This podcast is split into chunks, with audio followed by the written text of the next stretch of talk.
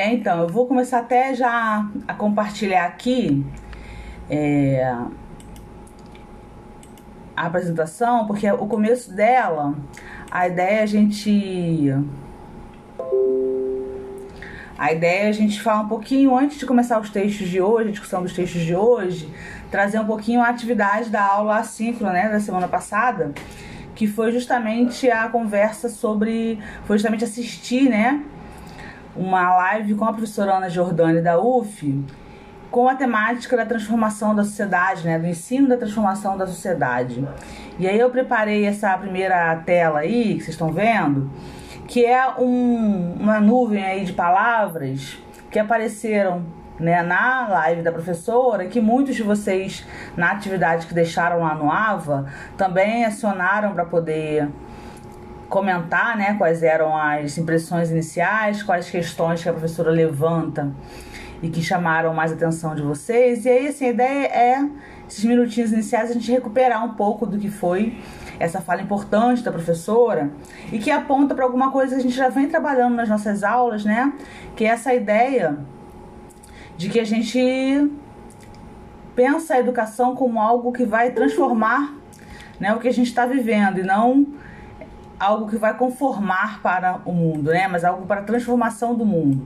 E que isso por si já é algo bem diverso do que a gente vem assistindo acontecer nas nossas escolas de maneira geral, né? Que a gente tem cada vez mais o que a professora Ana Jordani vai chamar da arte neoliberal né, de governar a educação, que é apontar a educação como um caminho para conformação social, né, para as pessoas entrarem no mundo da competitividade, da inserção cada vez maior no sistema e abrindo para isso abrindo mão do que a educação teria de mais potente, que é justamente a capacidade de que ela dotaria o sujeito de visão crítica do mundo apontando para a transformação da sociedade. Então por isso que tem aí nessa nessa nuvem de palavras aí é, colocada a ideia da transformação como alguma coisa importante, estava lá no título dela, né? E ela tentou ao longo dessa live fazer relação disso com a prática de ensino de geografia. Primeiro mostrar alguns efeitos dessa desse mundo vivido hoje, né, para o ensino de geografia ela começa já falando, tem aí pequenininho embaixo transformação na relação academia-escola, dessa necessidade que a gente tem de entender esses dois espaços, embora diferentes, né, em suas em suas metodologias, em suas vivências, né, e nas suas próprias formas de intervenção no mundo, mas uma tentativa de mostrar a importância da gente ver, enquanto universidade, enquanto faculdade de educação, da gente ver, ter uma relação menos hierarquizada com a escola, né? Quebrar uma ideia muito comum que se tem de pensar a escola como um lugar do fazer e a universidade como um lugar do pensar. Isso é muito grave e é muito comum que seja pensado dessa forma, é alguma coisa que deixa a escola muitas vezes numa numa condição, num lugar de negação inclusive com o que tem, com o que vem da universidade, justamente porque são posições muito hierarquizadas, né? Então, se por um, por um lado tem uma universidade muitas vezes legisladora, que quer dizer o que a escola deve fazer, sem muitas vezes sequer conhecer direito essa realidade vivida, e a gente tem a, a escola negando qualquer teoria da universidade, ou qualquer iniciativa da universidade, justamente por conta desse afastamento, justamente por não reconhecer os sujeitos da universidade, os sujeitos, os sujeitos da escola, como sujeitos pensantes, sujeitos que fazem, mas que também refletem sobre o seu fazer. E aí tem uma palavrinha aí também importante trazida pela Ana Giordani, que é a ideia de pensar a docência como uma atividade intelectual. Né? Então tem aí relação academia-escola e docência como atividade intelectual entender que o professor que está lá na escola, vocês vão daqui a pouco, daqui a pouco não, mas no meio do curso, fazerem seus estágios, né? E sempre eu costumo trabalhar com os estágios e vou sempre dizer isso, que a, o professor da universidade, ele é tão formador, né, de vocês quanto o professor que vocês vão acompanhar nos estágios. Ainda que vocês não se identifiquem com as práticas acompanhadas, é muito comum que vá assistir Muita gente fica muito feliz porque encontra professores com os quais se identifica, né? Identifica a forma de trabalhar. E outros não. Outros entendem que não são práticas, né? Que se vai reproduzir enquanto professor. Mas ainda assim é formador, né? Ainda que seja para a gente saber o que a gente não quer fazer ou a forma como a gente não quer trabalhar, ainda assim nos forma. Então essa relação é importante, né? E essa relação deshierarquizada da gente ter né, uma horizontalidade universidade-escola, justamente visando essa transformação, porque os dois campos do conhecimento, porque os dois são isso, campos do conhecimento, podem apontar justamente para essa transformação da sociedade que ela coloca aí como cerne da, da fala dela. E aí ela vai trazer várias questões. Primeiro ela vai fazer é, todo, todo um retrato né, do que a gente vive hoje, dessa, do que ela vai chamar da arte neoliberal de governança, que vai ter impacto muito grande, por exemplo, no currículo escolar hoje, né, na definição do que se ensina. E aí ela vai trazer uma questão muito interessante importante. A gente está aí com uma base nacional comum curricular, né, a BNCC, e a BNCC que vem colocar para as escolas uma saída para sua crise vindo do currículo, né? É como se o que se ensina na escola é que fosse o nosso grande problema na educação hoje. E ela vai desmontar esse argumento de maneira muito interessante naquela live. Porque ela vai dizer que escola sempre teve currículo. A gente vai discutir se o currículo é ruim ou bom ou como pode ser melhorado. Isso é feito também, sempre, né? Mas nem toda escola tem computador, nem toda escola tem banheiro. Tem muita escola que não tem água. Né? Então, assim, tem problemas estruturais de condições reais de trabalho, condições materiais, que talvez explique muito mais alguns números nossos, né? Ou essa crise da educação no país, do que o currículo. Mas o currículo é o lugar do controle também, é o lugar do poder, né? É o lugar onde se pode. E a gente está vendo como é, esse discurso do currículo e do que se ensina nas escolas, de que papel o professor exerce é, na sociedade, foi aí fruto de disputas, inclusive eleitorais, né? Então dizer que a doutrinação nas escolas, né? Dizer que tem kit sendo distribuído para a questão da sexualidade das infâncias. Tudo isso é fonte de muito ataque e está relacionado ao currículo. Então, por isso que vem uma resposta também em currículo, pra que, porque se alimenta esse discurso contra a escola, né? Enquanto isso, tem lá umas condições materiais, a gente está vivendo a pandemia. Imaginar que há condições sanitárias nas escolas para receber com algum protocolo essas crianças nunca ter pisado numa escola pública no nosso país, né? Imaginar que há condições para essas crianças frequentarem com a segurança que precisa, para que os professores tenham a segurança necessária para isso, né? Em termos de ventilação, de, de superlotação das salas, né? De quantidade de professores e alunos, umas redes que precisam quase que sempre de contratação de horas extras, porque não tem professores suficientes. Então, assim, tudo isso é fruto de disputa. E é, não é lá na frente o que a gente tem no horizonte é disputa de uma de uma sociedade que se quer, né? De que sociedade se espera, de que se espera dos cidadãos, né? E aí a gente tem na live dela algumas dessas coisas sendo levantadas. Então ela vai falar da importância do currículo e ela vai trazer as questões de gênero, raça, né, de classe, como todas essas coisas estão envolvidas no projeto de currículo, o que, que se envolve né, quando se discute, quando se nega a ideia de pensar alguns temas, né, a ideia de se bloquear alguns temas e fazer ter projetos que vigiam, né, a abordagem desses temas nas escolas, então a palavra liberdade aparece, né? A ideia do trabalho, se, se pensando aí nessa, nessa visão limitada, né, da escola como uma, uma preparação para o mercado de trabalho, que é uma visão limitada, não quer dizer que não aconteça, mas é. E aí ela vai jogar a situação de que trabalho, né, de como é cínica essa ideia de pensar na, ideia, na, na escola como um lugar de preparação para o trabalho hoje, com o número de desempregados que esse país tem, com o número de subempregos que a gente tem, né? E a gente pensa também nessas novas formas de opressão e de conformação desse novo trabalhador, cada vez mais, né, usando cinicamente a ideia do empreendedor para esconder né, para escamotear a ideia da perda de direitos, da expoliação dos direitos das pessoas, né? Então a gente vê aí na televisão todo dia uma romantização das pessoas que conseguiram sobreviver a esses tempos sendo empreendedores de si mesmos, né? Quando na verdade aquilo ali é, é a total. Deixa eu aceitar aqui o Alisson.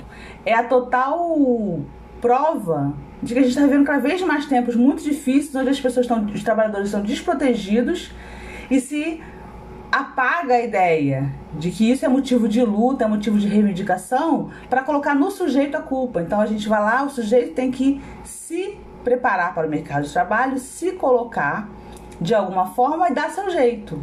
Né? E aí a gente, ao invés de chamar isso de precarização, a gente chama isso de empreendedorismo. Então, assim, tem todo um discurso neoliberal que é do trabalho, mas não é só do trabalho, que vai desembocar lá na escola, que vai nascer lá na escola, que vai fazer com que o currículo responda esse. Não é mais é, formar para se inserir no mercado de trabalho, é formar para o desemprego, é formar para que o sujeito tenha capacidade de se virar em tempos onde ele não vai ser protegido pelo Estado.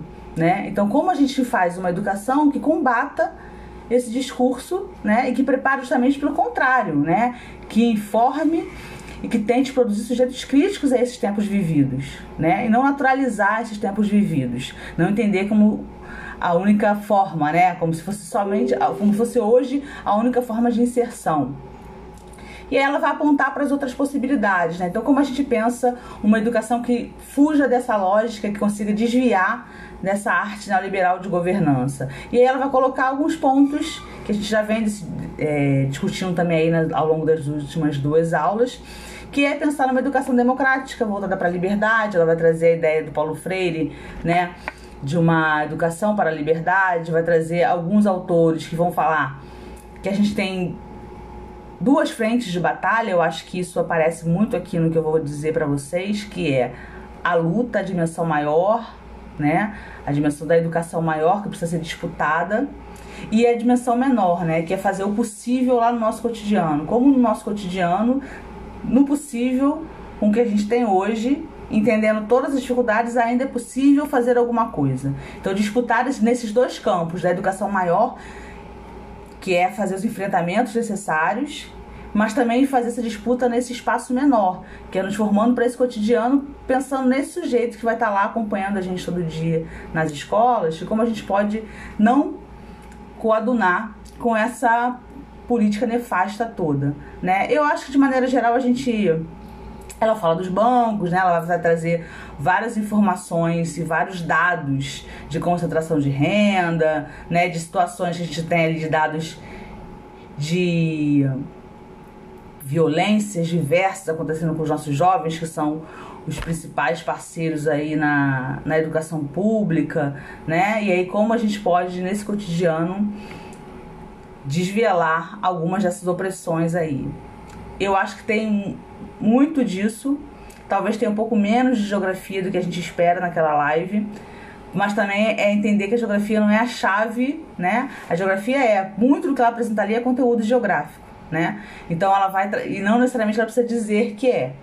Então, a prática de ensino de geografia é justamente porque é uma ciência privilegiada em algumas dessas abordagens, né? A gente tem como trabalhar nos nossos conteúdos, e aí eu tô falando do cotidiano com os alunos, mas também dos nossos conteúdos, vários daqueles temas que ela aborda ali, que são do campo da educação geral, né? Desde os efeitos todos desse mundo novo do trabalho, isso é conteúdo de geografia sempre, né? Desde sempre desde pensar a escola como esse lugar, né? essa função social da escola que vai sendo transformada ao longo dos projetos de governo que a gente vive historicamente. Vocês vão ter aí aula de história da educação e vão perceber isso, né? A gente tem uma escola inicialmente elitista para poucos, depois a gente tem uma abertura escola para todos, mas essa abertura não é ela tem a peixe da democracia, mas ela está na verdade pensando na conformação do trabalhador. Vamos colocar todo mundo na escola, porque agora nos interessa o trabalhador minimamente formado para trabalhar na fábrica, né? Então a história vai fazendo com que a função social da escola vá mudando. E a gente precisa estar atento a esses movimentos, né? Porque justamente é o uso, o aparelhamento da escola para esses interesses, muitas vezes privados, inclusive, né? das empresas, com que ela traz ali os bancos. Muitas vezes, hoje, o que a gente tem ainda por cima é a ideia de, de privatização desse espaço escolar, mas não pegar a escola para iniciativa privada, né? Mas usar algumas brechas para poder entrar e se aproveitar economicamente da verba pública, com projetos para você colocar lá apostilas, venda, né? Imagina agora na pandemia com as plataformas todas, né? Isso é iniciativa privada recebendo dinheiro público, entrando na escola pública, mas não para resolver seus problemas, né? Para enriquecer a partir dela também.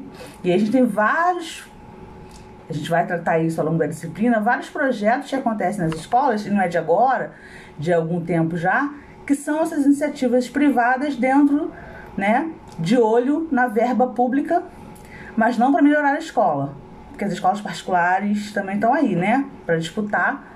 Interessa para elas que a escola pública não seja boa. Então a ideia é disputar a verba pública e não apontar para melhora do ensino público, né? Eu não sei se vocês querem fazer mais algum, algum comentário em relação a a live da professora. Alguém quer fazer para a gente poder partir depois para os temas de hoje?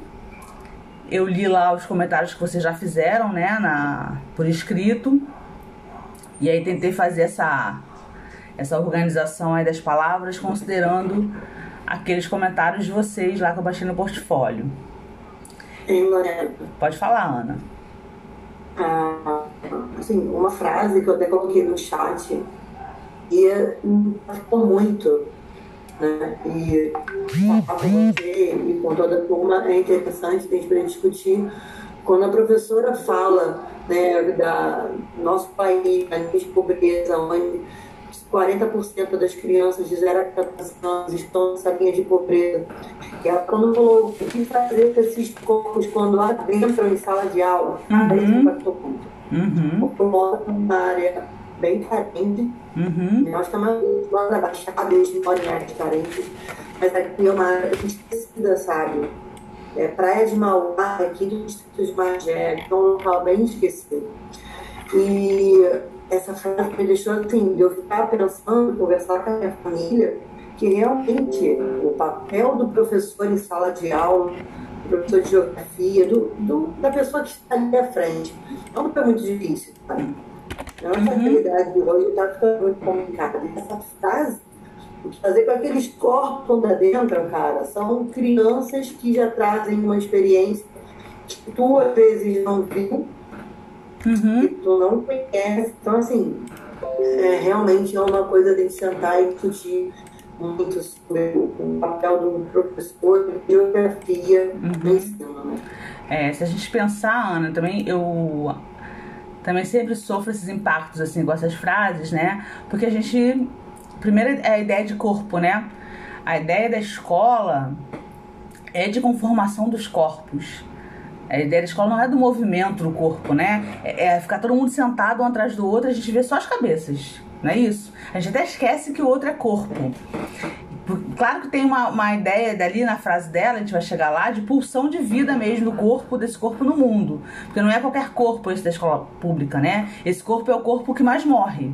É o corpo mais matável na nossa sociedade, né? Então é um convívio muito direto, a gente está aqui vendo a pandemia e muitas vezes se assusta com os impactos que isso vai ter, né? Que essa essa, esse noticiário de morte cotidiano vai ter para os nossos vai ter para as nossas crianças. E aí eu quero dizer, e em várias lives que os professores falam isso, é que o que a gente tem hoje é muito realidade de muitas crianças muito antes da pandemia, né? Que era pular corpo na sua comunidade para chegar na escola. O saco preto estava lá, né? Então assim, essa, essa coisa que é claro, uma tragédia mundial e que tem esses impactos profundos na nossa vida, para muita gente acaba sendo mais naturalizado porque o convívio com a morte desses corpos, dos corpos periféricos, dos corpos pretos, dos corpos, dos corpos femininos, não são novidade, né? Então a gente tem que lidar com isso entender que o outro é mais do que. A gente tem uma conformação, lógico, a gente está pensando na cognição na escola,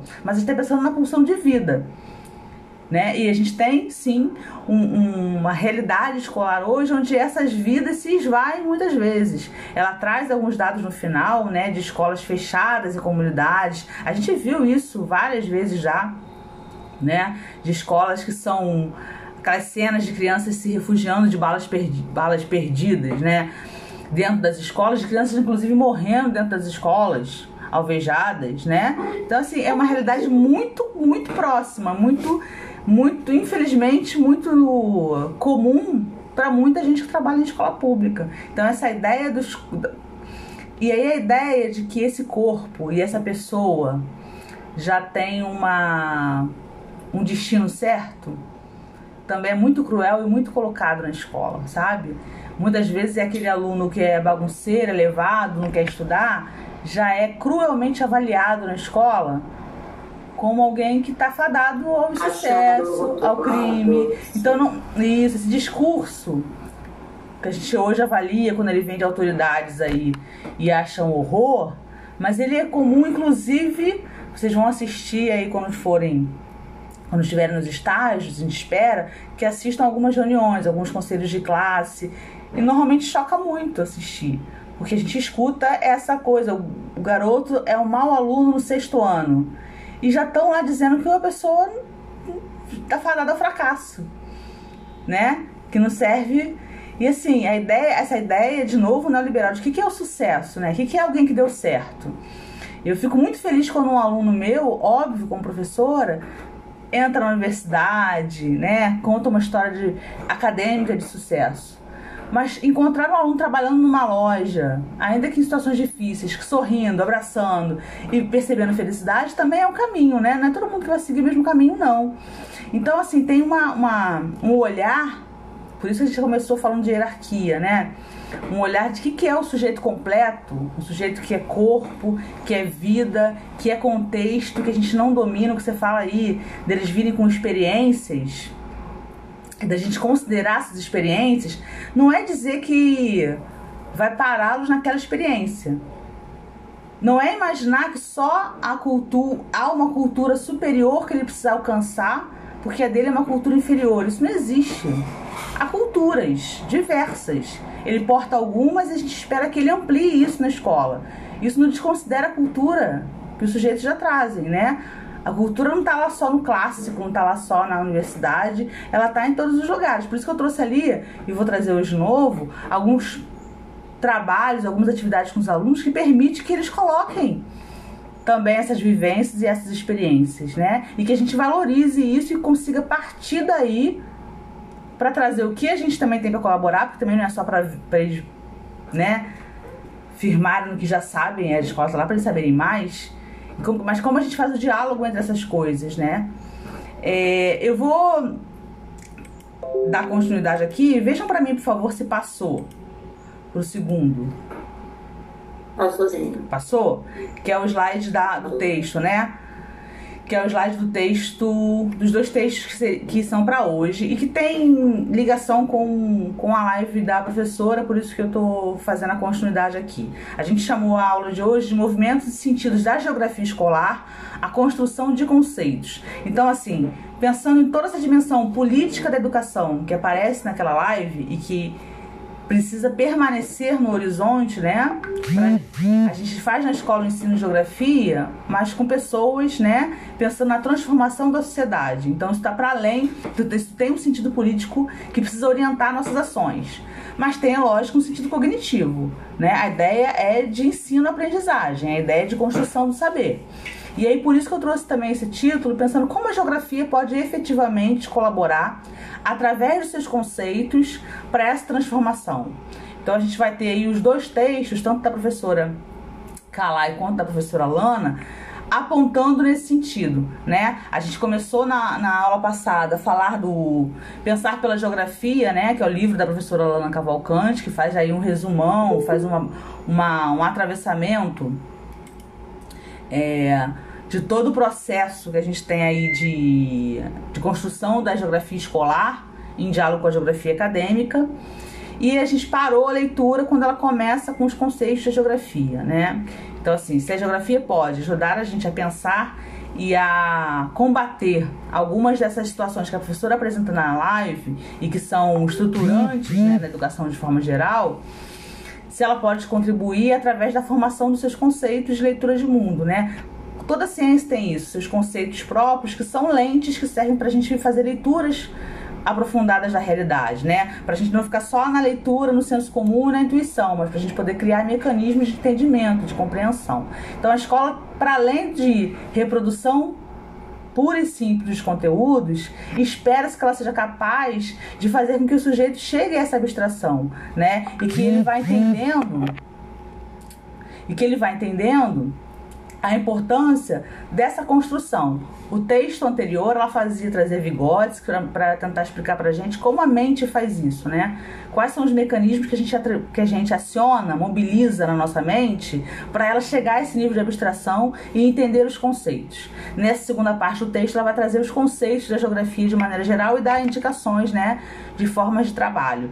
Já o texto da professora Helena Calai, essa outra referência aí do ensino de geografia que está na foto, é um texto dela, né? Muda o ensino, muda a geografia, onde ela faz justamente essa essa comparação, né? A gente tem uma, uma, uma ciência, a gente tem uma geografia escolar que é lógico que está completamente impregnada das mudanças que a educação vai sofrendo ao longo do tempo. Então, se a gente tem uma educação tradicional, ou tem uma educação mais crítica, ou tem uma educação mais criativa, o ensino de geografia ao longo da história foi tentando acompanhar um pouco também essas correntes. Também é influenciado por essas correntes. Tanto as correntes de mudança de pensamento da geografia científica, que também tem suas fases, né? Quanto as mudanças no ensino, no que se entende por escola. Então, vocês têm uma tradicional, vocês têm né, todas essas outras possibilidades. A gente tem hoje essa ideia da, da preparação para o mundo do desemprego, né? Como a ciência ou como a disciplina escolar é afetada por essas mudanças no modo de se perceber a educação de maneira mais ampla. E aí, vou trazer assim. Qual é a minha ideia na organização da apresentação? Eu vou trazer alguns pontos do texto da professora Kalai, que é esse segundo que eu estava explicando agora, né? E depois, quando chegar na parte do texto da professora Lana, eu vou trazer as atividades para poder fazer o contraponto. Já que ela traz os conceitos de lugar, território e paisagem, eu vou tentar trazer os conceitos, mas não gosto da palavra, mas vou usar ilustrado por algumas atividades feitas com os alunos nas escolas já atuei, tá? Então a gente tem aí a geografia escola, muda a geografia, muda o ensino. A professora começa no seu texto a é, listar né, mudanças no mundo, não é um texto novo, então a gente poderia inclusive acrescentar nesse texto que ela apresenta pra gente, várias outras mudanças que aconteceram, né? É, é o mundo da educação e o mundo da geografia são mundos muito dinâmicos, estão sempre em transformação. Então, ainda que o texto, o texto se pautar em pensar mudanças, sempre é um texto que vai daqui a pouco ficar antigo, né? Porque essas mudanças continuam acontecendo e o texto é sempre datado, né? Então ela vai trazer a principal questão dela é: o mundo escolar mudou. A escola vem mudando. Como a geografia escolar acompanha esse mundo? Se ela acompanha e como? Eu diria que em muitos casos nem o mundo escolar teve essa mudança toda né? Eu uma vez, foi a prova até que eu fiz prática quando eu fui substituto da UF, que caiu na prova de aula, a gente sorteia um tema, né? E aí caiu as novas tecnologias, a educação, o ensino de geografia, algo assim. E aí eu preparei a aula e aí utilizei algumas referências e uma delas, eu tô, vou tentar lembrar, até o final da aula eu lembro o nome, uma delas é uma referência das tecnologias na educação eu acho que ele vai. É, de memória. Ele vai trazer um, um, um, texto muito interessante que ele vai falar que várias profissões, se a gente voltasse ao século XIX, XVIII, para algumas profissões, levasse um médico para voltar ao século XIX, levasse é, um engenheiro para o século XVIII, possivelmente eles não fariam ideia né, de como trabalhar naquele novo contexto, né? De tantas alterações que o seu mundo do trabalho, né, que seu ofício sofreu ao longo do tempo. Mas se a gente pega um professor da escola hoje e coloca ele no século XIX, possivelmente ele ia conseguir continuar dando aula. Porque muito pouco da estrutura teria se alterado, né? A gente está falando de maneira geral.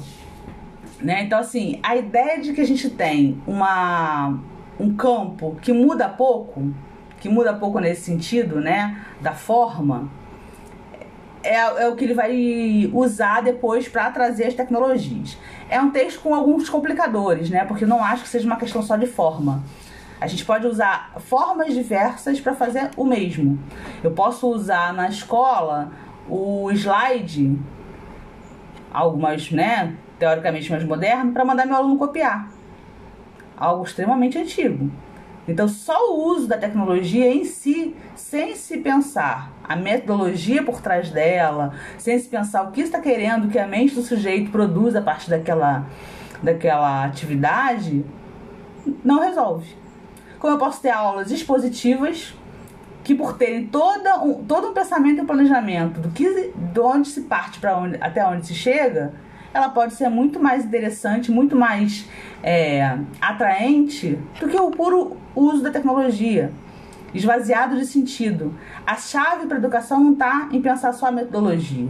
A metodologia é um ponto importante, certo? Mas ele precisa, ela, esse ponto precisa de muitas coisas que vêm antes, né? Se a gente não tem um conteúdo para ela, não resolve.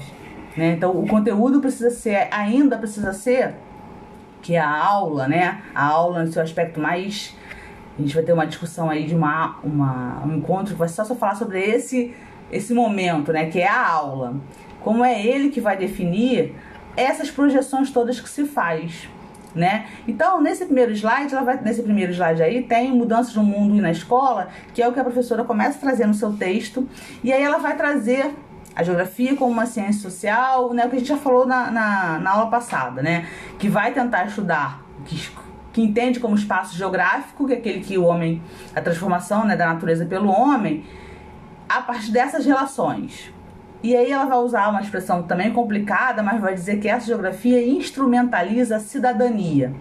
Essa é uma chave importante também. A gente está falando aqui de geografia crítica, da ideia de olhar, ao, olhar o mundo e compreendê-lo em sua complexidade, né? não só repetir o senso comum. A geografia teria um papel fundamental nesse movimento humano, né? de emancipação humana. Só que a gente pensar que a cidadania é algo que se instrumentaliza também é complicado, né? A cidadania se constrói. Mas é quando ela desinstrumentaliza, ela está dizendo que a geografia pode dar ferramentas para o sujeito fazer essa construção por si, né? Então, por isso dos conceitos, né? Ela pode oferecer, isso que eu falei na aula passada, ó, vocês começam a fazer esse curso, um olhar pela janela nunca mais é só um olhar pela janela, uma, uma, uma observação da condição de trabalho de alguém, nunca mais é só isso. Porque a geografia vai te instrumentalizar nesse sentido, sim, vai te dar ferramentas para você fazer uma análise mais profunda da sociedade. Né? Então é isso que a professora traz nesse primeiro slide aí. E aí ela vai trazer alguns questionamentos quanto a falta de interesse, a produção da capacidade de pensar, a criatividade e a autoria, que seriam potencialidades do ensino e que vão sendo apagadas pela ideia que acompanha a geografia de uma ciência que não atua nesse sentido da criatividade, da autoria, mas sim na, no sentido da reprodução, né? Então ela vai dizer que são potências que a ciência tem, mas que nem sempre são aproveitadas, né? Ou são realizadas nas escolas. Vai fazer uma denúncia contra esses programas oficiais, aí a gente falou um pouquinho deles, né? Eu falei da base curricular aí, né? quando falei da, da live da professora Ana, esses programas oficiais que supõem uma sociedade que é harmônica e homogênea, né? E acabam sendo instrumentos de poder. Vocês vejam, fazer uma base nacional comum curricular para o Brasil.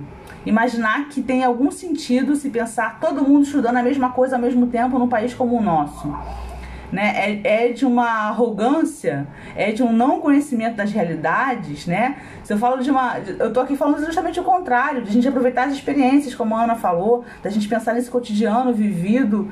E a partir dali, se eu tenho uma base comum curricular, onde todo mundo tem que aprender a mesma coisa ao mesmo tempo, e decidido por alguém que não está nessa realidade, seja, imagina, em Caxias, lá é, numa cidade do interior do Nordeste, né? Ou na Amazônia, ou no Rio Grande do Sul, todo mundo aprendendo a mesma coisa ao mesmo tempo. Só se for para conformar mesmo o sujeito, né? É para ignorar as realidades regionais, é para tudo que a gente precisa na geografia, que é o cotidiano, é a geografia cotidiana para poder fazer o diálogo, some. Porque se é todo mundo ao mesmo tempo, é, é Normalmente, quando se mira isso, se faz nada para ninguém ao mesmo tempo, né? Porque é sempre tudo muito superficial. E a professora vai fazer essa, essa denúncia. E vai dizer que isso é. fazer a denúncia dizendo que isso é um instrumento de poder, isso é um instrumento de controle das autonomias que as escolas, que os docentes, que as redes têm para produzir as suas iniciativas de educação, né? Não é uma definição técnica, mas é política e pedagógica, então isso é intencional. E aí ela vai terminar essa primeira parte do texto falando desse conhecimento para o processo de formação do sujeito, não o objetivo final. Ora, então ela está dizendo que conhecimento a gente vai. O que interessa é o processo de conhecimento, não é só a ferição do final. Por isso também a gente não tem que se assustar tanto com alguns dados que nos oferecem, né? Às vezes a gente cai numa armadilha. Essa semana mesmo a gente teve a UERJ entre as 20 melhores universidades é, do país, né? Eu imagino que seja verdade até. Mas os critérios que se usa para chegar a, esse, a esses números são dados que a gente vive denunciando aí. Deixa eu aceitar aqui a Marina. São dados que a gente vive denunciando como quem produz esses dados é a partir de quê? Está observando o quê para dizer isso? Para produzir ranking né? Para produzir ranking é para depois disso pensar em dinheiro, para depois pensar em quem se investe ou não. Quase sempre a produção de rankings, né, por esses organismos internacionais, estão relacionados a investimento e a dinheiro público, a maneira de chegar ao dinheiro público. Mas se a gente usa isso quando é a nosso favor, né? Ah, a gente festeja, ah, até quando as armas são essas, até quando vocês impõem os critérios, a gente se sai bem. Então a gente vai lá e usa. Mas são critérios extremamente arrogantes e de destruição do que é público normalmente. Né?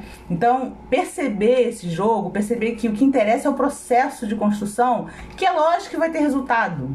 Não tem dúvida que vai ter resultado. Mas a gente não tem que apontar o conhecimento é alguma coisa assim. Eu vou construir aqui ao longo do tempo, depois vou dar uma prova no final para o meu aluno para ver se ele construiu ou não o conhecimento. A gente tem que criar mecanismos para fazer isso ao longo do processo. Pensem que eu estou falando isso e estou tentando é, construir isso ao longo da, da disciplina. Percebe? Não é só falar para vocês o que fazer, o que, que o professor deve. É tentar também, da forma como eu vou construindo a disciplina, tentando buscar autonomia de, autonomia de leitura, autonomia de produção, o comentário, tentar aferir ao longo do processo como está o desenvolvimento. Não é chegar depois de seis meses, toma aqui, faz essa prova e me devolve. Né? E há normalmente o processo educativo nas escolas e também muitas vezes na universidade tem essa ideia do conhecimento como produto final e não como um processo. Né? Interessa muito mais ver como o sujeito estava no começo e ele vai construindo o caminho do que aferir aqui no final do processo como ele está sem nem saber como ele começou, sem nem saber de onde ele estava, né? E aonde ele chegou. Então acho que é esse é, esse apontamento que ela faz nessa parte do texto. E aí ela vai trazendo algumas pistas, né? De como a gente pode escapar dessas armadilhas que esses programas oficiais colocam aí, que ingessam e tentam controlar o conhecimento escolar. E aí a primeira ela faz duas observações que eu queria destacar. A primeira é que é preciso ter clareza do que a gente quer no interior da escola com ela. Então a produção junto com os sujeitos que estão na escola. Não é o objetivo da aula não é o objetivo do professor. O objetivo da aula é o objetivo daquele contexto, é o objetivo dos sujeitos. Quando a gente, a gente vai falar de planejamento daqui a pouco, com a atividade de, de maio que vocês vão produzir, quando a gente pensa em plano de aula, em plano de curso, a gente elabora alguns objetivos. Embora a gente não escreva, é sempre importante a gente ter na cabeça assim: quando eu elaboro um objetivo, a frase que tem antes é: o aluno deverá ser capaz de quê? Ou seja, a minha aula tem o objetivo de desenvolver o que com o sujeito. Quando ele está começando essa aula, quando ele terminar, qual é o objetivo que eu quero que ele alcance? O que, eu quero que ele tenha sido capaz de desenvolver e de aprender a partir dessa aula, né? Então isso é feito com o sujeito. Se eu não conheço o sujeito, eu saio colocando os objetivos são meus, mas não são dos alunos, né? Não são voltados para aquela realidade que eu não conheço. Então a ideia de a gente ter sempre é, em diálogo com o sujeito da escola para poder definir quais são os objetivos dela, da aula E segundo, definição do que estudar, pensando, como a gente já está falando desde o começo, na socialização de experiências, não de receitas prontas. Não vão sair daqui com o caderno de receitas de que fazer na escola, né? Porque as experiências são diversas. Eu vou trazer experiências aqui que muita gente vai dizer assim: isso é impossível fazer na realidade que eu tenho. E aí eu vou fazer outra coisa. Isso aqui eu posso tentar até reproduzir de alguma maneira, mas eu vou inventar um outro modo de fazer, eu vou acionar outros, processos, outros processos, né? Então a ideia também não é dar receitas, né? É despertar a ideia da autoria da aula. A aula não pode ser só reprodução, a aula também tem que ter a criatividade, a criação, e a criação não é só do professor, é a criação que também, que sendo do professor, muitas vezes vai contagiar com que seja também do aluno. Então a gente vê os trabalhos, vocês viram dos patrimônios na semana passada, hoje vocês vão ver dos conceitos de geografia, muitas vezes a gente fica né? Assim, nossa, que bacana! Como, como, os alunos pensaram isso? Onde será que essa não é onde será que é essa escola? É a ideia da motivação da criação, né? Do sujeito ser participante da sua formação e não só um espectador, né? Não ser só passivo observando né, recebendo, né? O Paulo Freire vai falar isso, a ideia de que a educação não pode se basear que o outro é uma tábula rasa em que a gente vai lá só injetar conhecimento, né? O outro não é só isso, nem a gente tem tanto, nem, nem a gente que detém todo o conhecimento para colocar. Vai trazer alguma coisa que a gente também já vem falando há muito tempo, a ligação do conteúdo, a importância de ligar o conteúdo com o cotidiano, ampliando as coisas a partir da vivência dos sujeitos, a estrutura dialética, de novo aparecendo essa palavra aí, né? Então, sempre em movimento, em contradição do conhecimento. Como a professora Ana falou na sua live também, que a educação sempre é política social, não há educação neutra. Não há. Quando a gente fala que alguém é neutro, isso já é uma posição né? Não existe educação neutra, é sempre a favor de alguma coisa, ainda que você não tenha clareza disso, ainda que você não tenha, não esteja fazendo isso de maneira consciente, não existe neutralidade no campo da educação, não existe neutralidade no campo das relações humanas. Sempre o que você está fazendo está favorecendo ou desfavorecendo alguém, um grupo, uma classe, né? Então é importante também não ter um fetiche de que você vai ser neutro. O conteúdo não é neutro, a relação humana não é neutra né? Então isso também é importante, por isso que a gente diz que a educação, né? É, ela é um ato político e social. Ela não precisa ser partidário. Isso é uma outra coisa. Mas que ela é política eminentemente, ela é. Né? E que ela é sempre. E quando se pensa que vai ser neutra, justamente a oposição é, que favorece alguns grupos, certamente é também, né? Vai trazer alguma coisa que eu já falei algumas vezes, né? Ideia de mudança, a gente está formando para o quê? Para a mudança ou para o ajustamento. A ideia de combinar a crítica histórica, a reflexão crítica e a ação social, né? Então, a gente tem o papel da crítica, da reflexão e que isso se constitui em ação no mundo, de transformação ou de ajustamento.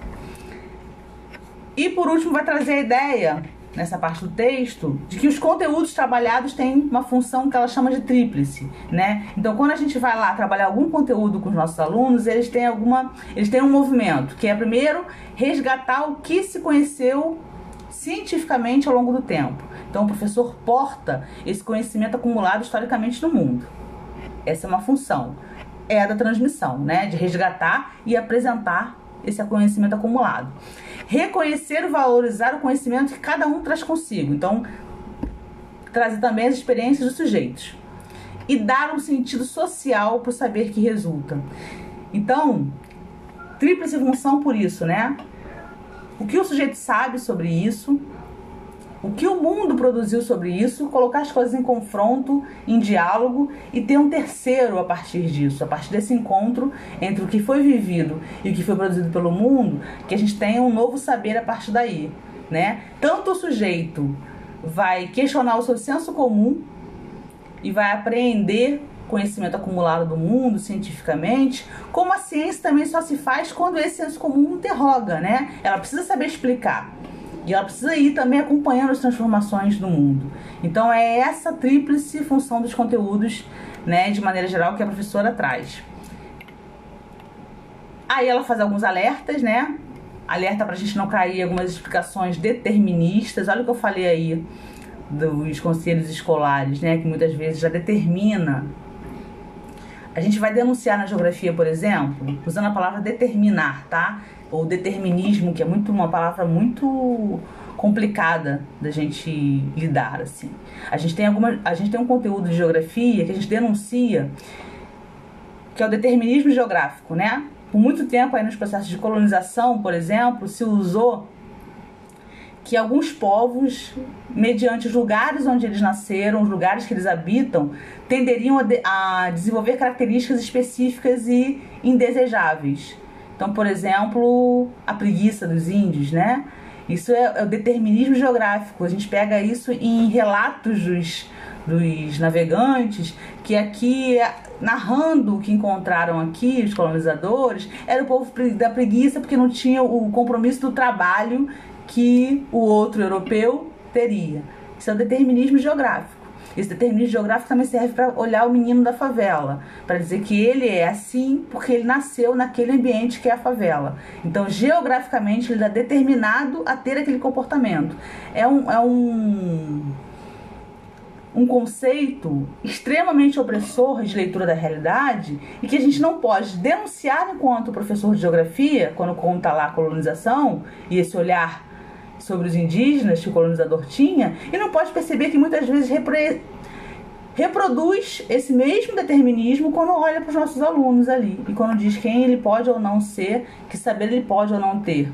Né? Tem um texto da professora, da pesquisadora Spivak, o texto, o título é O que pode um subalterno falar? O que, que pode alguém que é subalterno? O que, que pode alguém que é periférico falar? O que, que pode saber né? Então a gente tem toda uma, uma discussão teórica disso, em que a gente se posiciona contrária, e que muitas vezes a gente cai na armadilha, por isso que aparece a palavra armadilha aí, de quando chega lá no cotidiano escolar reproduzir exatamente isso com os nossos filhos, né? Ela vai trazer essa esse cuidado, né? Esse apontamento para esse cuidado, vai trazer alguns conceitos, né? Vai falar de, de Gramsci, vai trazer como o professor pode exercer, ele está no lugar de exercer uma dominação cultural? E como ele pode mudar essa ideia da hegemonia, como ele pode, a partir da sua relação e do seu estudo importante, não é só intuição, não é só fazer porque é criativo ou é antenado com os tempos, né? Mas é precisamente fazer por, por posição política e por estudo. Como ele pode, através dos seus atos, através das suas atividades, inverter essa hegemonia cultural presente nas escolas. Vai fazer algumas denúncias, a gente já falou aqui, que os conteúdos aparecem muitas vezes fragmentados ou neutros, como se fosse possível, né? Que há. E aí tem essa frase bem, bem importante dela. Como pode ser a aula? Depois de diagnosticar tudo que tudo que pode ter e que atravessa negativamente uma aula, ela vai dizer como pode ser uma aula, que é você pensar no campo do possível, como eu tô repetindo aqui algumas vezes, né? Tá, então a gente sabe que tem todos esses atravessamentos, que tem tudo para dar errado. Como a gente pode fazer dar certo? E aí ela vai trazer algumas dessas dessas possibilidades, né? A ideia de a gente ligar a história de novo, né? Ligação com a vida, para buscar é, a produção do conhecimento. Essa ideia de chegar nos jovens é alguma coisa muito muito forte também, né? A gente estava até assistindo essa semana uma, uma live de. Até recomendo a vocês, do grupo Artesanias Geográficas, que é um, um grupo da, da UF de extensão, e eles trouxeram uma professora de, da psicanálise para falar da juventude, essa juventude atravessada pela pandemia hoje, né, angustiada já nesse tempo tão difícil da vida que é a adolescência, por exemplo, e como a gente na escola, nos campos de educação trabalha com isso, né? Como a gente chega, os jovens não são sempre os mesmos. As juventudes mudam. As infâncias também, claro, mas a juventude já tem toda, né, toda uma questão biológica, inclusive de mudança é, dos sujeitos, que eles lidam com as emoções de outra forma. A gente agora atravessado pela pandemia e como a geografia ou qualquer outra disciplina escolar que está lá à disposição desses jovens na escola pode colaborar com esse tempo. Cada quando a gente normalmente essa esse gap geracional, né? A gente chega e vai trabalhando em escola e vai ficando mais velho. E os meninos continuam tendo 15 anos, 16 anos, você vai ficando mais velho. E você continua dando aula lá pro sexto, né, pro primeiro ano do ensino médio, pro oitavo ano, e eles estão lá, aquela idade deles permanece. Embora a juventude mude, e a gente vai ficando cada vez mais afastado. Então a importância de chegar ao jovem, de sendo um professor, conhecer as demandas da juventude, das infâncias, como algo fundamental, senão a gente não sabe de onde partir, né? E eles não são sempre os mesmos, não são, e não é uma nostalgia de que a nossa juventude ou a nossa infância foi muito melhor, ou foi muito, não é um, uma questão de julgamento, né? É uma questão de compreensão das realidades poder partir delas. Ela traz nesse último nesse último slide, esse é o último da da professora Kalai, que eu trouxe aí os resumos, alguma coisa que ela vai chamar de coragem cívica, né? Que é a necessidade que a gente precisa de encarar o mundo real, como ele está acontecendo, analisando, pensando e agindo, como se de fato vivêssemos em uma sociedade democrática. Então não é pensar assim, como a gente faz para transformar isso para que a sociedade vire democrática? A gente tem que criar processos que já atuem como democráticos, né? Isso é bem interessante também. Também não é colocar a democracia como um fim, mas como um meio de chegar, um meio de transformação. Então, pensar práticas democráticas de educação para poder apontar para essa transformação aí, né? Não pensar que ela vai ser a finalidade, mas sim o processo. Tentar dar o conteúdo de maneira consistente, né, não deslocada do real. A relação do professor, o discurso do professor, sair da da centralidade que o discurso do professor tem para o aprender do aluno, né? Que o aprender do aluno seja muito mais foco do que o discurso do professor. Mergulhar nas próprias biografias e sistemas de significado. A gente está falando de vivências aqui de novo. E aí ela vai trazendo a ideia da crítica, da criatividade, como formas de superação disso. A professora Cavalcante, Lana Cavalcante, na segunda parte do texto, Pensar pela Geografia, ela tenta dar encaminhamentos aí que estão mais voltados para os conceitos da geografia, né? Um tratamento metodológico. Se a professora é, Kalai fala de maneira mais geral, então ela faz um resumão aí de algumas coisas que a gente já vem falando, a, esse texto da professora Lana, ele vai falar assim, então, como fazer? Como a geografia pode interferir nisso? E ela vai trazer justamente os conceitos de geografia, que muito equivocadamente são tratados no campo da disciplina escolar como conteúdos de uma determinada série. Vocês vão lembrar aí na, na, experiência escolar de vocês que vocês trabalharam os conceitos de lugar, território e paisagem lá no sexto ano, quando ele estava lá no livro como conteúdo de sexto ano. Né? Depois eles aparecem de novo no primeiro ano do ensino médio. Esses conce são conceitos, não são conteúdos. Eles atravessam, eles têm que atravessar todas a, todos os conteúdos de geografia. O conceito de lugar está lá em qualquer conteúdo de geografia. Se eu falar de globalização, eu tenho que falar de lugar. Eu tenho que falar de território, eu tenho que falar de paisagem. Se eu vou falar de algum, algum campo específico, quando a gente estuda lá, tem formas diferentes de dividir, né? A gente pode dividir pensando nos materiais didáticos, em mundo desenvolvido e subdesenvolvido ou em em por continente, né, uma geografia que vai atuar primeiro com o Brasil e depois América e depois os outros continentes, em qualquer desses cenários, os conceitos de lugar, território e paisagem atravessam a geografia. São eles que servem para a gente colocar essas lentes nesses conteúdos e aprender deles algo que não é o senso comum. Então, essa pista que ela vai dar aí, ela começa com o conceito de lugar. É claro que aí ela está dando, no texto dela, na experiência que eu vou trazer, a gente está escolhendo uma definição de lugar para poder trabalhar. Lugar dentro de cada corrente do pensamento geográfico, a gente pode determinar ou pode definir lugar de formas diferentes. A gente pode falar como ela vai usar aí na perspectiva humanista, mas a gente tem na perspectiva do materialismo dialético, a gente tem na perspectiva pós-moderna, a gente tem várias perspectivas que vão tratar o conceito de lugar de formas diferentes, tá?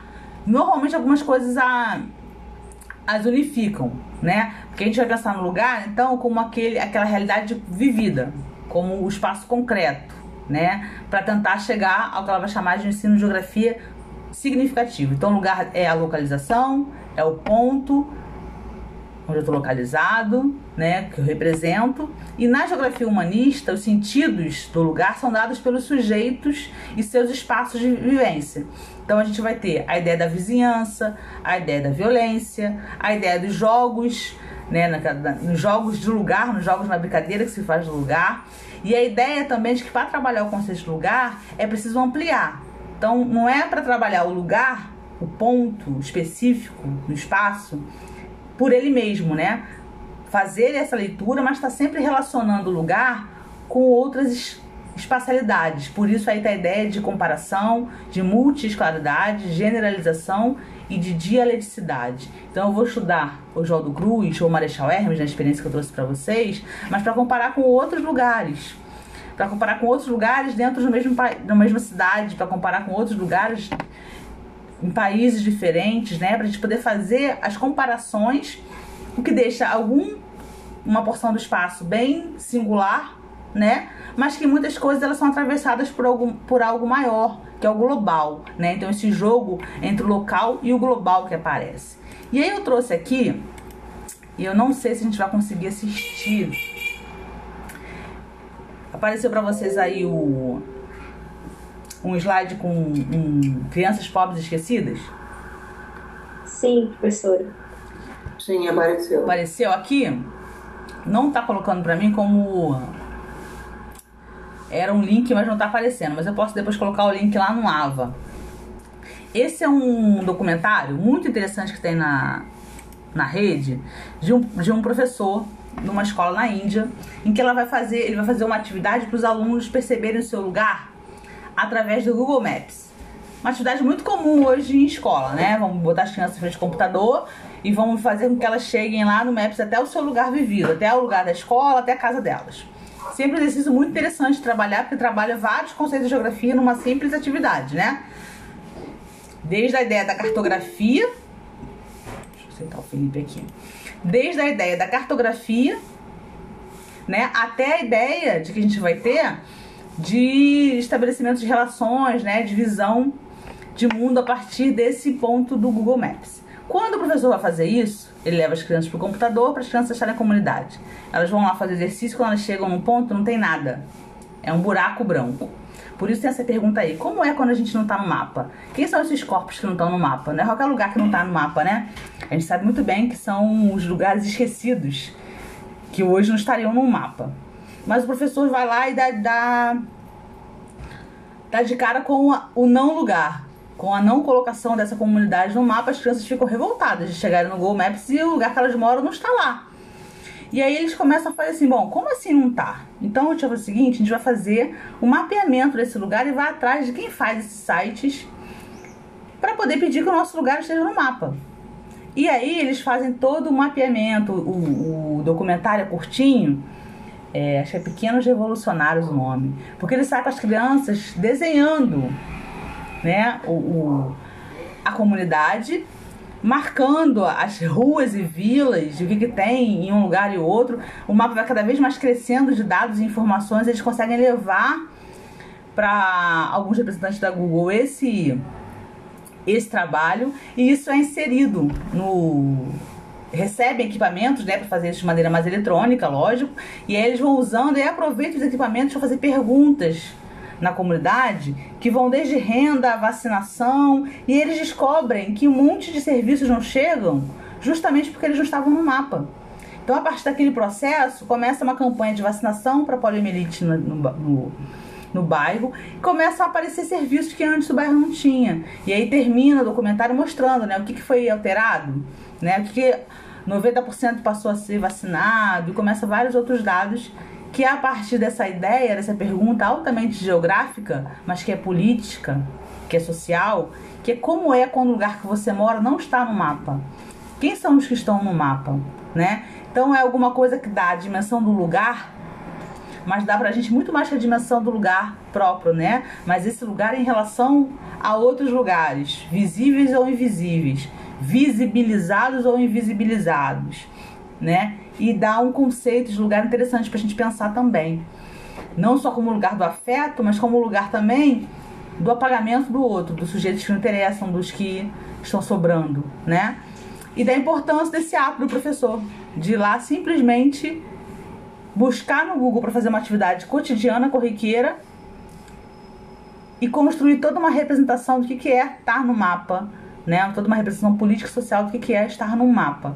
Não é só É, é também uma luta, né, no caso aparece por ali, por ter direitos, né, por ter o que ela fala lá da cidadania, né, exercer essa coragem cívica de buscar é, esses direitos.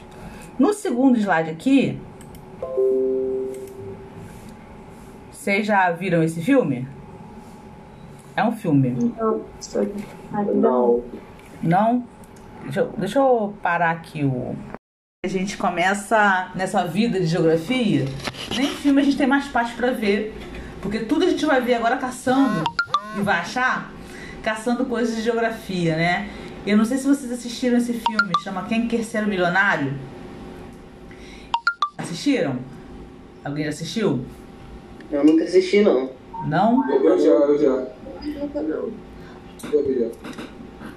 É, o filme, ele, ele- eu acho que ele foi premiado. Acho que ele ganhou. Eu não sei se o Oscar de melhor filme estrangeiro. Eu acho que ele foi, ele foi premiado, assim, pelo roteiro dele, né? Aparentemente tem nada de geografia. Não é um filme com conteúdo geográfico, né? Tem esse nome Quem Quer Ser Milionário porque ele existe o filme a partir daqueles programas de TV. Acho que a pessoa vai respondendo perguntas, né? E vai avançando até ganhar um milhão se responder a última pergunta. O filme já começa com uma pergunta que é assim: o que, que pode um, um favelado saber? Porque o menino que tá aí é ele que vai conseguir responder as perguntas, né? Vai avançando o filme porque esse menino vai conseguindo responder questões que muitas vezes gente com muito mais estudo e que participou do programa não não conseguiu. O menino vai ao programa porque em determinado momento do filme ele quer encontrar uma namorada e sabe que ela assiste esse programa, né? Então que se ele aparecesse lá, ela poderia ir até o estúdio e encontrá-lo, saber onde ele está, né? E nisso ele vai respondendo as perguntas. Por que, que eu trouxe uma dimensão geográfica para esse filme? Porque como o menino sabe as perguntas? Porque ele rememora experiências dele no lugar vivido, que é uma comunidade, e a partir daquelas experiências que ele teve, sempre tem lá em algum lugar do que ele viveu uma resposta para aquela pergunta. A pergunta não tem a ver necessariamente com o lugar dele, né? Mas vamos fazendo questões para ele e aí ele começa a lembrar, brincando em algum lugar, acontece algum algum processo, algum procedimento onde ele vai e responde porque ele aciona na memória dele uma vivência de um lugar. E isso que está falando de transformar o que é um espaço onde a gente muitas vezes só atravessa para a perspectiva de lugar, que é aquela que produz memória. E também a ideia de que o sujeito porta conhecimento, né? Eram perguntas de conhecimento escolar, acadêmico, né? Eram esses jogos, mas também eram perguntas que estavam ali no, no cotidiano e que era possível, mesmo o menino não tendo avançado na escolaridade ainda, saber as respostas. Saber as respostas porque ele tem experiência. A ideia de que os sujeitos têm experiência mesmo enquanto crianças, né? Porque a gente também tem, tende a achar que a experiência ela é um atributo da idade exclusivamente. Portanto, eu tenho. Eu só vou ter memória de infância depois que eu for adulto. Mas não, essas memórias estão sendo construídas enquanto eu sou criança. Né? Então, mesmo sendo criança, eu já estou produzindo as minhas memórias. Então, a relação, por exemplo, da escola, pensar a perspectiva da escola como um lugar, muitas vezes o menino lembra de coisas que ele, que ele a resposta sai da escola, né, de alguma aula, mas não do que o professor explicou necessariamente, mas alguma coisa vivida no espaço escolar, né? Então essa ideia de que a gente precisa é, para trabalhar com os nossos alunos transformar o que é um espaço, a escola, num lugar para eles, né? Onde eles possam viver, produzir experiências, socializar experiências e é a partir disso que a gente constrói os conteúdos, tá? Podia ter trazido milhões de exemplos do conceito de lugar. Podia ter feito uma atividade que vocês trouxessem materiais para a gente trabalhar o conceito de lugar. Mas não é alguma coisa que vai parar aqui nessa aula, né? Então, eu tô, no conceito de lugar, trouxe esses dois exemplos e já vou partir para o segundo conceito dela, que é o de paisagem.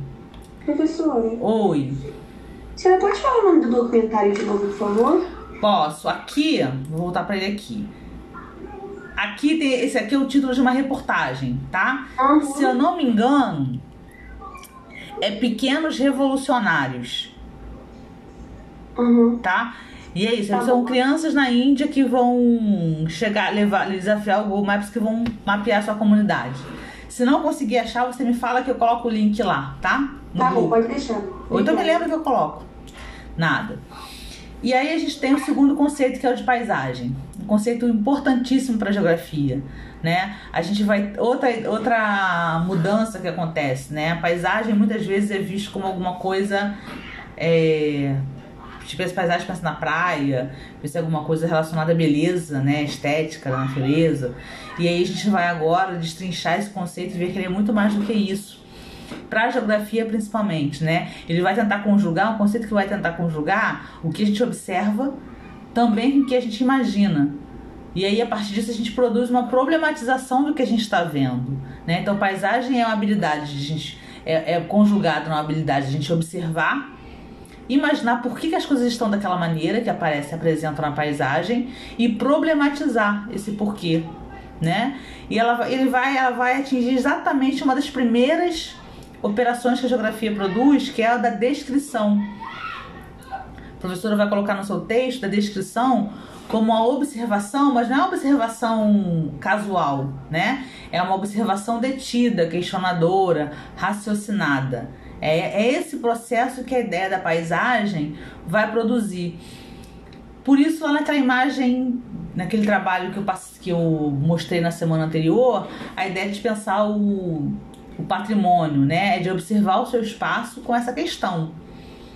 E aí, a partir daí, você descrever por que, que seria um patrimônio, você questionar o que, que seria um patrimônio, né? Então, a ideia, né, é compreender, a ideia desse conceito é a gente compreender o espaço que está expresso ali naquela paisagem que se apresenta pra gente. Como eu disse, uma, uma paisagem que tem dimensão estética, mas também tem outras dimensões, né, filosófica, simbólica. Ela traz alguma coisa extremamente importante pra gente pensar a paisagem, que é um- um um instrumento importante da geografia, que é o trabalho de campo. Trabalho de campo é eminentemente você levar os alunos, o sujeito, para observar o espaço. Vocês possivelmente vão fazer muitos trabalhos de campo aí na área de geografia física, por exemplo. Né? Geografia agrária também tem. É claro que a gente agora não está nesse momento, mas eu sei que as professoras até fazem é, hoje trabalho de campo virtual, né? Porque essa habilidade de ir ir pro mundo, a geografia é a ciência do mundo, é a ciência que tenta explicar a Terra, né? Então isso só se faz observando a Terra. Claro que a gente pode fazer o recurso da fotografia, do cinema, como eu estou trazendo, mas o observar o vivido, o espaço, com o aluno, Aqui eu estou vendo que são uma atividade que eles foram observar e trouxeram para a escola. Isso é uma ferramenta. Mas a ideia da gente fazer isso junto com, uma- com um método é importantíssimo, né? Com um mapa. Enquanto você olha a paisagem, você vê o mapa. Isso você produz um conhecimento fundamental para a geografia. Não necessariamente, claro que é sempre um, um processo difícil na, na escolarização, porque tem todo o deslocamento, né? O quanto isso é custoso. Muitos professores dizem isso, que não dá para fazer, porque tem que ter ônibus, tem que ter autorização, tem que ter vários processos aí burocráticos que impedem. Mas você levar para o pátio da escola é trabalho de, pode ser trabalho de campo. Você fazer uma volta no bairro pode ser um trabalho de campo. Né? Então, a- não abrir mão dessa ferramenta, ela, ela caracteriza o ensino de geografia de uma forma muito fundamental e a gente não pode abrir mão dela. Né? Para você ver a paisagem, aí também, já finalizando aqui o que a professora traz desse conceito, a ideia da paisagem também como ponto de vista, né, como o ponto de vista da observação é importante para a determinação da paisagem, para a observação do que compõe essa paisagem, do que está sendo exposto nela, para você, a partir daí você entender como a paisagem está arranjada daquela forma, né? O Milton Santos vai falar na paisagem como um acúmulo dos tempos. Muitas vezes é nessa porção do espaço geográfico que a gente vai ter objetos de temporalidades diferentes em composição, né? É um conceito e uma, uma dimensão importante da paisagem, essa de que ela acumula os tempos. Se vocês olharem da janela de vocês aí, possivelmente vocês vão observar isso. Vocês vão observar objetos, não são todos desse tempo, né? Mas eles estão em convívio nesse espaço. É espaço que dá essa ideia do simultâneo, né? E por fim, aí também no texto dela, ela vai defender que a paisagem é o domínio do visível, mas que, ela, que ele é vivido por todos os sentidos. Isso aí a gente tem uma experiência interessante para contar. Uma vez eu fiz uma atividade, não trouxe para cá para dar exemplo, mas eu fiz uma atividade com as crianças na escola, em que a gente fez a paisagem sonora da escola. Então, assim, vamos tentar fazer a paisagem sonora da escola. Professora, como é que faz isso? Não faço a menor ideia. Inventei, mas não sei o que é uma paisagem sonora e como é que se faz. Então, a gente vai fazer. Será que uma pessoa cega de baixa visão ela não produz paisagem já que ela não enxerga? Como, como fica essa, essa paisagem imaginada, né? Como a gente falou ali, é da observação, mas também é do campo da imaginação, né? E eles fizeram mapas incríveis, tentando codificar o barulho, o silêncio, a aula, a, br a brincadeira, o sinal, né, os sons que a escola produz e como os sons dão dicas de qual é aquele espaço da escola. Né? Aí eles foram criando símbolos para poder é, dar, conjugar mesmo, fazer cartograficamente o desenho da escola, colocando sons dentro e fora da escola. Mas essa ideia de que a paisagem ela também ela, Claro que ela é um atributo principalmente do visível, mas a gente também tem, tem alguns autores que vão trabalhar com a ideia de paisagem sonora, com a ideia de paisagem olfativa, né? porque os outros sentidos também conformam as paisagens. A gente tem um trabalho de não sei se ela já defendeu a monografia, mas uma estudante nossa que estava fazendo isso em Caxias, estava fazendo uma, um, como trabalho final, uma cartografia de Caxias a partir dos sons porque você clicava lá e tinha, sabe, o som da, da estação de trem, da, da quadra da Grande Rio. Ela foi fazendo as gravações e ia fazer um mapa a partir disso como um, um instrumento de trabalho na escola. Uma ideia bem interessante para trabalhar esse conceito de paisagem para além do sentido da visão, né? E aí eu trouxe para vocês aí como ilustração desse conceito umas fotos que são de uma atividade de paisagens suburbanas Estão aparecendo aí as fotos? Sim. Sim? Tá, obrigada. Então, a gente tem aí uma atividade que ela parte da intuição, mas como a gente tem, tem conversado aqui com vocês, depois disso ela tem que servir para ir para além disso, né? A, o desafio aí para os estudantes aqui dessas mesmas escolas, né, de Ronaldo Cruz e Marechal Hermes, era retratar por que, que esses bairros seriam suburbanos?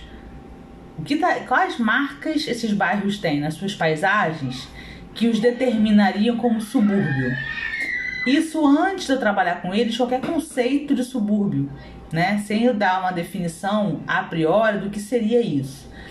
E aí eles vão trazendo essas fotos aí e que servem para a gente poder pensar nessa espacialidade de vida dos estudantes, né? Vocês têm aí a primeira foto? Estão vendo aí da estação de trem?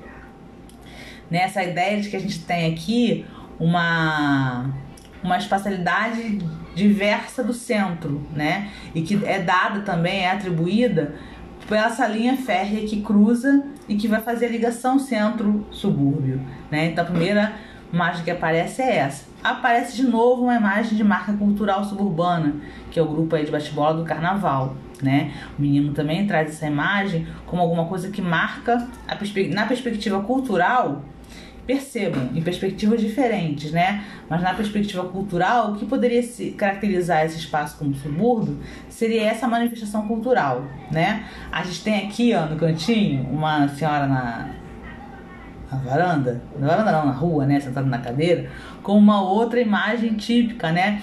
Essa dá uma discussão imensa que a gente pode fazer de como a vivência desse tempo esse tempo hoje corrido, né, esgotado do atravessamento, aí parece que ganha um outro tempo, né? É um tempo ainda do, do ficar na, na calçada, do observar as pessoas, e que isso seria uma característica dessa, dessa parte da cidade chamada de subúrbio, né? De preservar ainda esse, essa temporalidade que parece que é, de, que é mais antiga, né? Essa outra foto aí tá mostrando a, a cimentação dessa, dessa, desse pavimento aqui, né? A gente tem uma, uma calçada de parede sendo pavimentada. Quando o menino traz essa foto pra gente, ele vai narrar na verdade, ele faz essa foto, típica de, pra falar que é típica de subúrbio, por uma, um pedido do pai. O pai vê aquilo e fala assim: Poxa, eu brinquei tanto nessa rua, agora vai virar uma via né? Onde os carros vão atravessar e as pessoas não vão ter mais a experiência que eu tive nessa rua. Então a ideia do, da rua, da rua como espaço de ficar e não do espaço de você não usar, né? tem uma atribuição da rua com o espaço do perigo. E o que vai aparecendo nessas fotos aí não é isso, é um espaço do público. Do público do ficar, do brincar. Vai aparecer aí, ó. Vou trazer outro slide. Não, aí tá mais à frente. Gente vai ter isso aparecendo de outras formas, né? Olha essa aí. Essa aí, esse, esse teiro do quintal com varal de roupas, né? Estendido ainda também como uma, uma foto que caracterizaria esse espaço suburbano. Eu até utilizo essa foto em outras discussões né, ao longo da pesquisa, mas eles vão trazendo, olha essa, a ideia de uso dos espaços diferenciado, a ideia do ferro velho, né? Que também para eles é isso aí também o que o Milton fala que eu disse ainda para vocês, né? A gente tem objetos completamente antigos, alguns objetos ali mais modernos aparecendo, né? Essa ideia da composição da paisagem com várias temporalidades diferentes a partir dos seus objetos. Aparece exatamente isso nessa foto aí de ferro velho que o menino encaminha. E o último dos conceitos que ela aborda no texto dela, né? Que é o conceito de território. O conceito de território na geografia está sempre atrelado à ideia dos controles, dos controles e dos das disputas de poder, né? A territorialização dos espaços é a disputa de poder por esses espaços. Então, a gente tem alguns conceitos correlatos à ideia de território, né? Fronteira, limite, exclusão, contato. Porque ao mesmo tempo que a gente tem a fronteira, que é o espaço entre território e outro, nessa fronteira aí tem a separação, mas também tem um contato, né? Eu tenho a ideia da limitação e da exclusão, do que é de fora, né, o que é forasteiro e o que é pertencente àquele território. Então, na geografia, o conceito de território tem essa característica e ele não pode se limitar àquele conteúdo de sexto ano ou de primeiro ano de ensino médio, porque esse, esse conceito que eu estou dizendo aqui, ele é utilizado em qualquer outro conteúdo né, de importância dado no ensino de geografia em qualquer ano de escolaridade, né? Ela vai trazer no texto do a, a, ideia da cidade, ela vai tratar do território na perspectiva da geografia urbana, na perspectiva da cidade, né? De quem seria esses territórios mais hegemônicos e quem estaria na disputa por garantir algum território possível de morada. Né? Ela vai trazer esses grupos que disputam espaços, disputam territorialidade né, nas cidades e vai colocar os estudantes e a juventude como um desses grupos, né? Vai, tra vai trazer a juventude como aquela que vai produzir práticas de espaços insurgentes, através de seus próprios corpos e do uso que esses corpos fazem dos espaços, né? formando outros territórios. Ela vai dar vários exemplos da abordagem do território a partir da juventude, né? da ideia do esporte, da ideia da cultura. Né? Se, a gente, se a gente pensar mesmo num estádio, né? no estádio de futebol, a gente tem uma espacialidade ali. Em que todo mundo sabe onde fica uma torcida onde fica outra, né? A gente não vai ter um alguém, né, um flamenguista indo lá para parte da torcida do Vasco desavisada para assistir o jogo de lá. Isso é uma territorialização daquele, daquela, daquela espacialidade que é o estádio.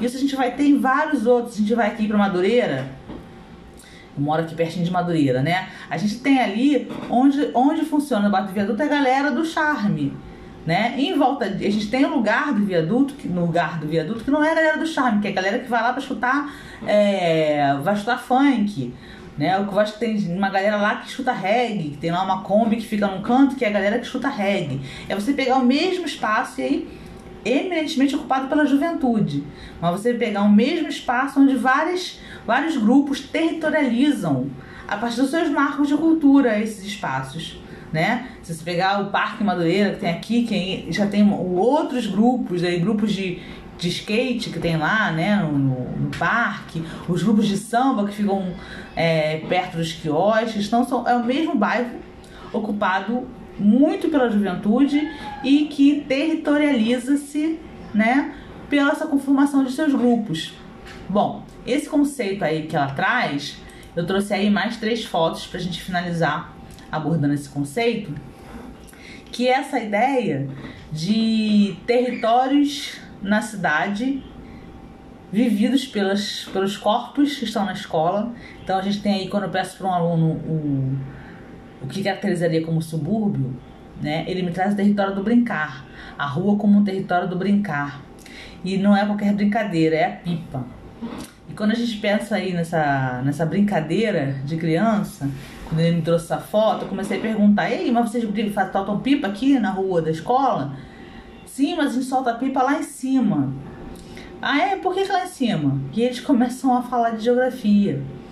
Porque eles começam a falar de estratégia de localização, onde é melhor para poder cortar as outras pipas, de, de se posicionar no espaço como tem que ser o vento para poder fazer aquilo. Eles começam a falar, ensinar geografia através da brincadeira de pipa para professora de geografia que não conhece e que possivelmente não colocaria pipa no alto como esses meninos colocam.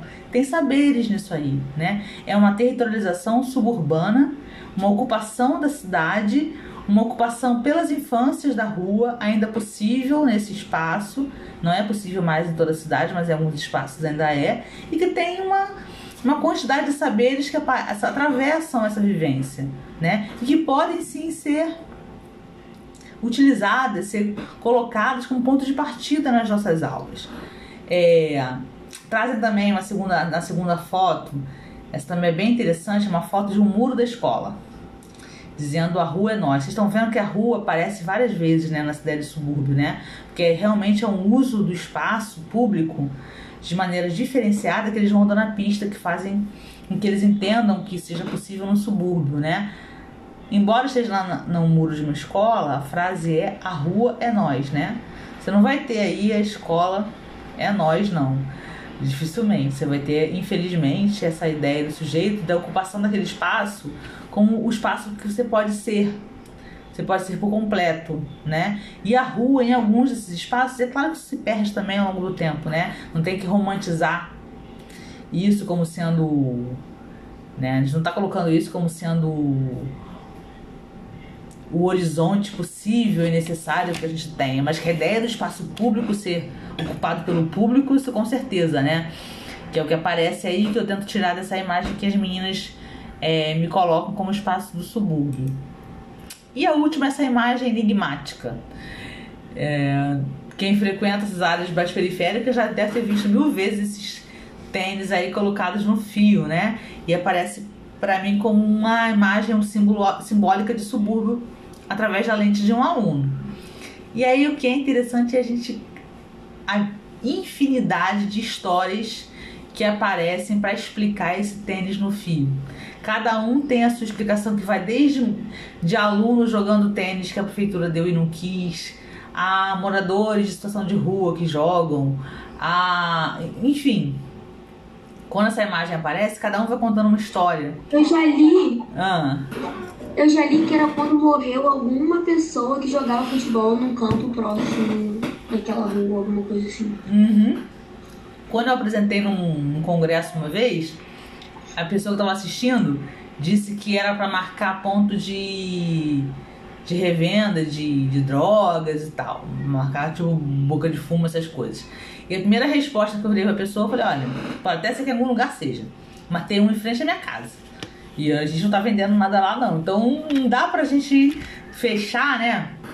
Qual seria a razão da foto em si. Mas só a ideia de você despertar a imaginação de uso do espaço né? Como eu falei, também tem a dimensão da imaginação, tem a dimensão estética da paisagem, né? E é esse exercício que eles começam a fazer, porque a gente começa a, a brincar com essas histórias, eles começam a escrever essas histórias, a história do tênis no fio, no subúrbio. E isso em, isso em, em diálogo com a professora de língua portuguesa, que vai ajudar na produção. Então a gente passa de uma perspectiva disciplinar da geografia para uma perspectiva multidisciplinar, né? Para entender a educação como acionar outras, né, outras disciplinas também, outras linguagens, a gente consegue fazer isso a partir dessa imagem. O que, que, a gente faz depois dessas fotos todas? A gente apresenta o que, que a ciência diz que é subúrbio, que, a ciência geográfica produziu de definição de que é subúrbio. Dentro dessa definição, o que, que eles registraram aí combina. O que, que eles registraram aí aparentemente não combina. E aí a gente aí sim a gente constrói um conceito não faz sentido se o sujeito vive nesse espaço considerado suburbano que eu não escute as intuições dele de por que, esse espaço é considerado assim. Agora, isso também não quer dizer que eu não tenha que apresentar o que se construiu historicamente como definição de subúrbio. né? E aí a gente vai lá e coloca em confronto com aquelas fotos e vai aumentando a perspectiva deles, né? Como é o objetivo de cada processo educacional. As fotos terminaram aqui, o Google. A coisa aqui já é das próximas aulas. O que eu queria fazer nesse finalzinho? A gente tá. Hoje eram dois textos de novo, a gente tem um tempo pequeno né, na disciplina. Mas primeiro eu queria ouvir vocês um pouco sobre as impressões aí do que foi hoje, do que, que mais chamou a atenção, para depois a gente fazer os combinados aí das próximas aulas. Algum, algum apontamento? Alguém gostaria de falar? Então, professora, Pode falar aí. sobre a live que foi indicada na semana passada, a parte que mais me chamou a atenção foi um comentário de uma das professoras, ela falando que a, na nossa realidade, com a violência que a gente vive no nosso país, no nosso local, acabou causando uma banalização da morte. Então, altos números de morte não assustam mais a população. Uhum. Então, até por isso, é, até por isso essa reação da população com em relação com o vírus também com essa pandemia. Uhum. Em relação à live, foi a parte que mais me chamou a atenção. Aí, em relação à aula de hoje, é, eu tava. Quando a senhora trouxe o dado do, daquele local que não estava no mapa, no Google Maps, Uhum. aí eu lembrei que no, numa última empresa que eu trabalhei, algumas vezes eu tinha que fazer um trabalho de entrega. E aí eu usava muito o Google, né, pra saber como chegar até o local, ver os locais próximos, o caminho. E sempre tinha alguns lugares que eram o limite do Google, que além dali ele não tinha. Aham. E geralmente essas áreas eram áreas de favela, Uhum. entendeu? Que nunca tinha as imagens desse local, sempre tinha um limite. Muito bom, Yuri. Muito bom, porque é exatamente isso, né? A gente, quando vocês assistem, né, quem quiser assistir lá o documentário, vai perceber que é isso e parece que é uma realidade da Índia. Não, aqui não. Né? Aqui tá tudo mapeado, a gente usa e chega em qualquer lugar. E aí tem essas experiências que vão indicar que não é bem assim, né? Que não, não é à toa. Não dá pra naturalizar o fato de não tá. Não tá por algum sentido, né? Não tá porque tem alguma, algum processo de normalmente ligado a isso mesmo, a, a lugares não interessados, né? Assim, a lugares invisibilizados mesmo, onde as coisas não vão chegar porque os domínios são de outros grupos, né? É, Grupos que não querem que grande parte tenha acesso à imagem do local. isso, isso, isso. Tem tudo isso no jogo, né? Tem tudo isso no Que cai jogo. também que cai também na questão do território, Aham, aham. que é um território de Controle. domínio deles que Isso. querem, que querem, de certa forma, proteger. Isso, isso. Tudo isso tem, tem impregnado de geografia, né? Essa ideia da, da, da, que você traz da, da- que a Ana trouxe né, lá na live da banalização é isso. né? Não só a gente vai se vai naturalizando e vai criando um pouco de. Isso acontece até com a gente, né? Esse- números, né? Vão banalizando mesmo, porque não é número, não é nome, né? Não é gente com. Se bem que eu tô achando que a gente tá chegando num nível tão de degradação tão enorme das relações humanas que nem quando viram nomes, nem quando viram nomes conhecidos, isso tá modificando mais. Porque antes a gente falava assim, né? Quando for alguém da família. Eu acho hoje, sinceramente, mesmo sendo alguém da família, mesmo sendo alguém, essas pessoas já não estão mais sentindo. A anestesia tá de um, de um jeito assim enlouquecedor a esse ponto. E quando a gente pensa assim nesse corpo que tá na escola, do estudante que vive a, a vida, da, vi- vive a, a realidade da violência muito mais de perto, também tem essa ideia da banalização, porque a morte está perto, independente da pandemia.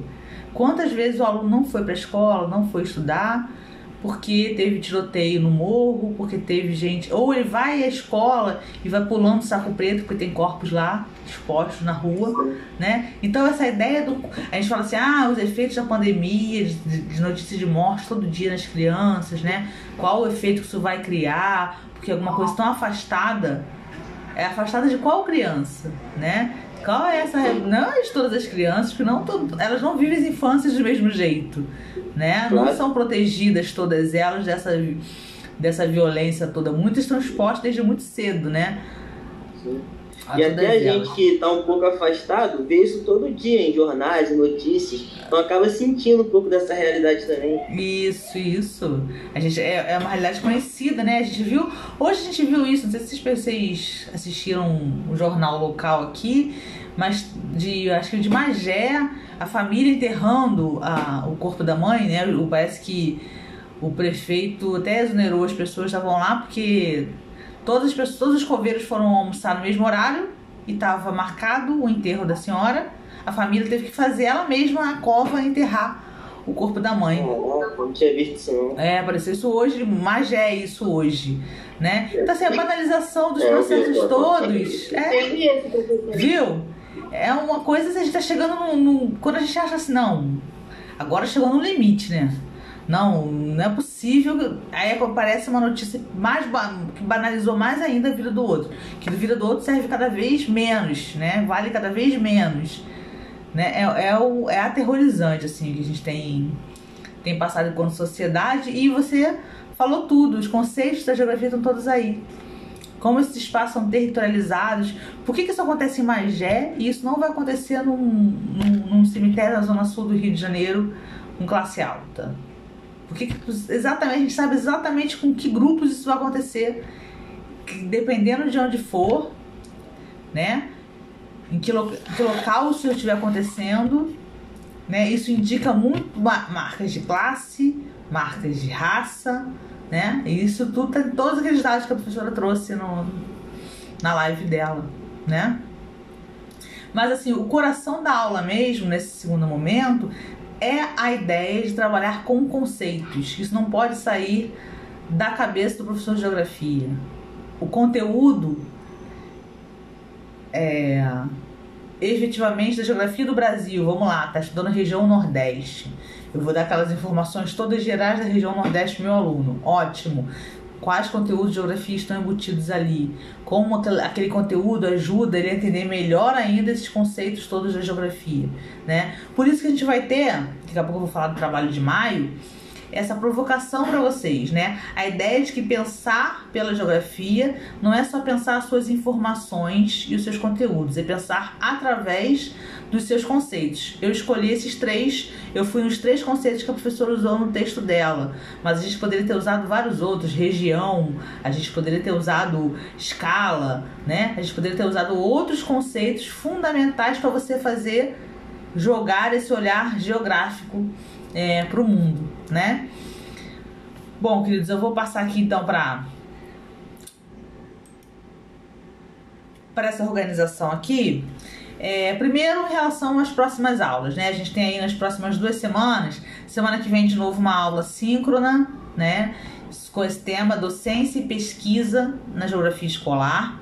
E aí tem dois textos do professor Milton Santos e da Bell Hooks, né? Então a gente vai tentar desvendar a ideia de pensar a docência, pensar a educação, o ensino, sempre atrelada à ideia do professor como pesquisador, como intelectual, né? Como o Milton vai falar no texto dele. E aí eu vou, vou querer que vocês leiam também esse da Bell Hooks, que é muito interessante, que vai tratar da ideia da educação como praxe da liberdade, né? Ela é uma autora, embora não brasileira, mas ela é freiriana, ela apoia a sua, a sua obra nas ideias de Paulo Freire, é uma estudiosa de Paulo Freire e uma ativista do movimento negro, e a gente vai conseguir aí tentar, através dessas duas leituras, chegar a, essa, a esse tema da aula que vem. Os, te, os textos já estão lá no AVA. É, a gente vai ter, a, no, a, como entrega marcada para o dia 8 de abril, eu fico imaginando que vocês estão lá no grupo com o pessoal da manhã e devem ficar confusos aí com essas informações que eles sabem antes, né? Eu falei, o pessoal da noite não viu, eles estão lá combinando grupo. Sim. E quem tá da noite deve estar desesperado já achando que a gente tá seguindo exatamente o que tá lá na emenda, tá? A gente tem a primeira avaliação que vai ser entregue por vocês até o dia 8 de abril. Até o dia 26, até semana que vem, eu vou colocar essa avaliação no AVA, como aula vai ser a 4 ou como aula 6. Que vai ser mesmo esquema da live da professora. É uma live para vocês assistirem, só que eu vou lançar uma pergunta a parte da live, em que vocês, individual ou em dupla, vão fazer no máximo duas laudas, né? Um texto sobre tentando responder essa pergunta a partir da- do que vocês assistiram na live, tá? Então vai ser um, é um trabalho que vai valer 2,5, que vai ser entregue, né, vocês vão ter 15 dias para fazer, mas que é um trabalho menor, que é uma, uma, um texto, uma redação, uma dissertação de até duas páginas a partir da live que vocês vão assistir. O link para live já tá até lá na emenda, não coloquei no Lava ainda para não é, embolar, mas já devo colocar no final de semana para quem já quiser assistir. E aí até sexta-feira que vem eu coloco lá qual é a pergunta. A gente vai ter aula do dia 26, com esses dois textos aí, do Milton e da Bell Hooks. Aí a gente não tem aula dia 2, que é feriado, e a gente vai ter aula na semana seguinte, dia 9. Então até o dia 8 vocês vão precisar entregar essa primeira avaliação aí individual ou em dupla. E aí eu já fui adiantando, foi onde o pessoal ficou mais, mais alvoroçado lá no grupo, porque lembrem da ementa, né? Em abril a gente vai ter aulas experimentais dadas por vocês. E aí eu quero, lógico, não vou deixar para explicar como é que vai ser isso lá em maio. Eu já estou explicando como vai ser, para você, como vai ser em grupo, para vocês poderem começar a formar os grupos, começarem a pensar no que, que vão produzir, já que vai ser uma, uma atividade de apresentação, e começarem também, se precisar, me acionar, pedir ajuda para poder cada grupo trabalhar. O que, que vocês vão ter que fazer? Vocês vão ter que dar uma aula em tem dois dias de maio reservados para os grupos se apresentarem, né? Cada grupo vai ter no máximo três ou quatro pessoas. Esses grupos vão ter de 25 a 30 minutos para darem uma aula aqui na, uma aula aqui pela internet síncrona, né? O grupo vai se apresentar, não vai ter interação, quer dizer, vai, vai trabalhar como se fosse uma aula, tá? Então vai pensar assim, ah, aqui é uma aula para o segundo ano do ensino médio.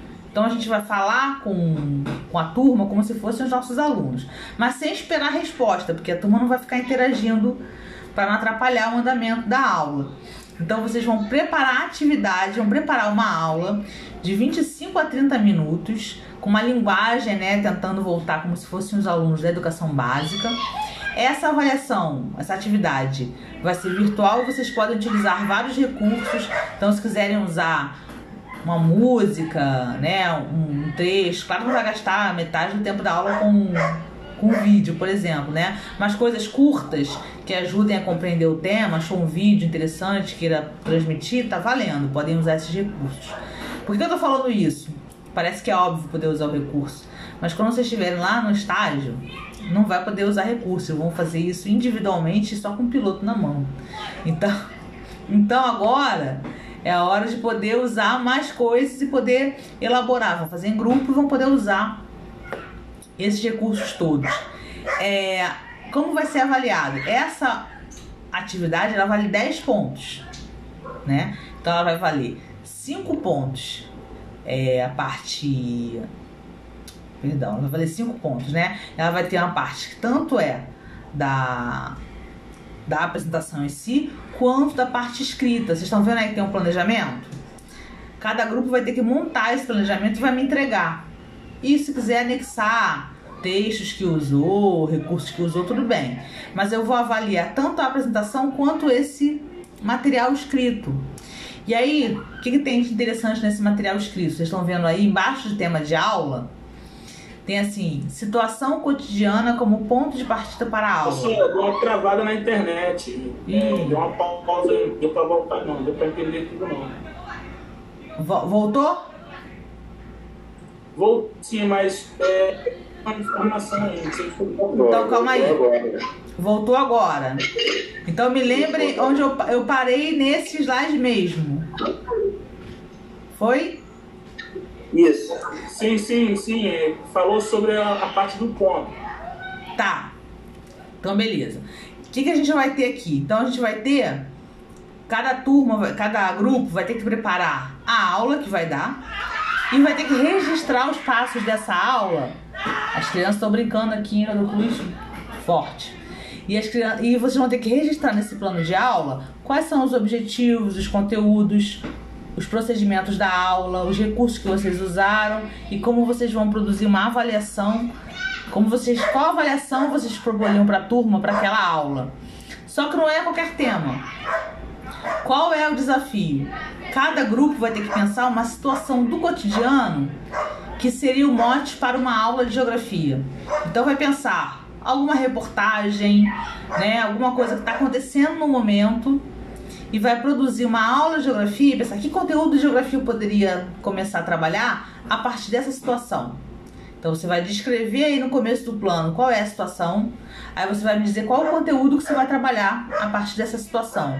Aí depois você vai planejar quais seriam os objetivos, como ser, qual a primeira etapa da aula, qual a segunda etapa da aula aí nos procedimentos, né? Depois você colocaria quais recursos você vai usar, vai usar filme, vai usar é, algum recurso da cartografia, algum mapa. E por fim, qual avaliação vocês fariam com a turma para poder verificar se os objetivos foram alcançados dessa aula? né? É, eu vou tentar. A ideia é essa. Qual é o primeiro movimento de vocês? Se organizarem nos grupos, começarem a pensar qual situação vocês colocariam aí como ponto de partida para a aula. E é claro que eu vou trabalhar esse planejamento com vocês com mais calma na próxima aula. Qual é a minha ideia? Hoje eu já apresentei o que, que vai ser. Vai ser uma aula em maio, em grupo, com esse tempo, produzindo essa parte escrita e dando a aula aqui, né? O que eu vou fazer na próxima semana? Como é que a gente constrói um objetivo? Como é que a gente escreve aí o desenvolvimento? Eu vou fazer um exemplo. Eu vou pegar, combinei com o pessoal da manhã, que eu vou pegar a pandemia. E ninguém vai poder mais pegar a pandemia como situação, tá? Então eu vou colocar lá, pandemia do coronavírus. Quais conteúdos de geografia? Acabava de pensar isso. Ah, não pode mais. Quais seriam os conteúdos de geografia que estariam relacionados à pandemia do coronavírus? Quais os objetivos dessa aula? Quais instrumentos eu poderia usar? Como é que eu montaria uma avaliação? Eu não vou dar aula aqui, mas eu vou mostrar para vocês como eu faria o planejamento. Para depois vocês, cada um com seu tema, fazerem a mesma coisa. Eu vou avaliar o planejamento por cada grupo, mas nada impede que eu vá dando sugestões. Então, se o grupo está pensando num tema, será que vai ser legal? Será que vai usar esse tempo para trabalhar tal conteúdo, se quiser me perguntando isso até maio, né? A gente está em março, maio, mas maio é logo ali, né? Se quiser ir perguntando no grupo, professor, meu grupo está querendo trabalhar tal tema, para abordar tal conteúdo, você acha que tá bom? Vai, pode ir me perguntando, tá? Não é porque você é avaliado que eu vou ter que só ver no dia, que eu não tenho que saber nada antes, não. Eu posso ir ajudando os grupos a irem construindo isso, tá? Na próxima aula, então, eu vou trazer o exemplo né? E já vou depois na seguinte ver quais grupos vocês formaram para começar a tentar agendar qual grupo é em que dia. Pode falar, Bruna. A minha internet daqui de casa caiu, aí eu perdi a sua explicação. Eu vim ligar os dados móveis no meu celular, porque eu tava no tablet. Eu perdi sua explicação depois que a senhora falou de. Acho que dos temas da aula, né? Uhum. Isso, que você tem que escolher, um, escolher uma situação do cotidiano vivida. Pode ser uma reportagem de jornal, uma reportagem de TV, um momento vivido. E é a partir daí que vocês vão pensar uma aula. Com objetivo para essa aula, conteúdo que vai trabalhar, quais ferramentas vão usar. Vocês vão escrever, preencher aquele plano, esse plano aí que eu estou mostrando. Né? Então, por exemplo, objetivo. O objetivo é o que esse aluno tem que aprender a partir dessa aula, né? Qual que vocês querem que ele alcance. Eu vou explicar depois com um exemplo na semana que vem. Eu vou pegar o exemplo da pandemia e vou mostrar como uma pandemia poderia servir como situação inicial para uma aula de geografia, para trabalhar algum conteúdo específico de geografia. Vocês não vão mais escolher a pandemia, mas vocês vão escolher algum outro tema e vão construindo uma aula a partir disso para vocês darem aqui na internet, para o grupo dar aqui na internet é, no dia lá de maio marcado, que a gente não vai marcar. Tá bom? Tá, tudo bem. Aí vocês podem. Aí vocês viram que o pessoal da manhã foi usando o grupo para poder combinar, né?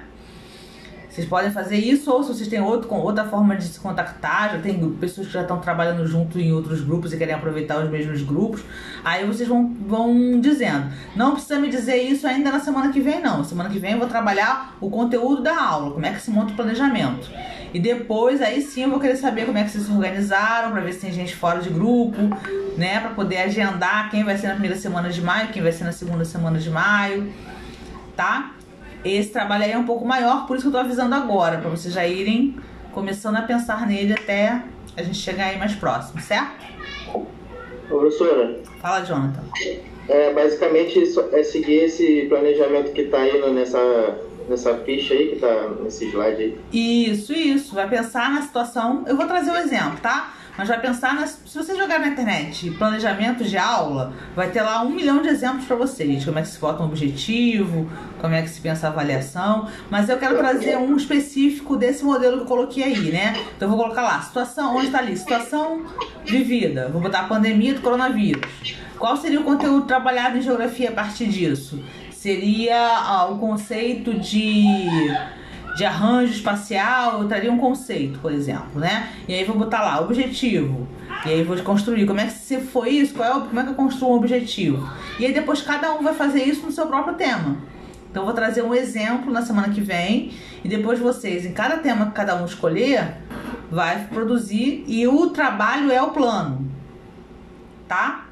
O trabalho é o plano preenchido. Isso vocês vão me entregar no dia da apresentação para eu avaliar. A outra parte do trabalho é a apresentação em si. É a aula que vocês vão dar de 20 minutos, de 25 minutos. Tá? Então eu vou avaliar as duas coisas para chegar na nota final. O que vocês construíram no papel e como isso aconteceu aqui na hora da aula também. Ah, tá, entendi. Tá? É, no caso, a gente vai fazer alguma apresentação de slide e vai ter mais algum trabalho é, fora o slide ou não? Então, se você olhar aquela nossa emenda, tem todos os trabalhos que vão fazer lá, né? Eu não passei um já aí que vai valer 2,5 de da, da live? Sim. Né? A gente tem dois grupos de, de avaliação nessa disciplina. O primeiro grupo é de avaliações. Dois trabalhos escritos, tipo esse da live, valendo 2,5, e mais essa, essa aula experimental aí, valendo 5. Esse é um conjunto, aí tem 10. E tem mais uma avaliação final escrita que vale 10 também, pegando o conjunto de textos trabalhados ao longo da disciplina. Vocês vão, vão enviar um dia a prova, vocês vão ter uma semana para fazer e me entregar. Né? E essa vai ser individual, vai valer 10 também. Depois eu vou somar e dividir esses dois. Tá tudo lá naquela emenda, tá? As, as avaliações todas e quanto vai valer cada uma. Eu só tô apresentando as duas primeiras. A que vale 2,5, que é essa produção em dupla ou individual, e a que vai valer 5 em maio, que vocês vão construindo aí ao longo do tempo. Tá? Queridos, mais alguma coisa? Mais alguma dúvida? Só isso, professor. Só?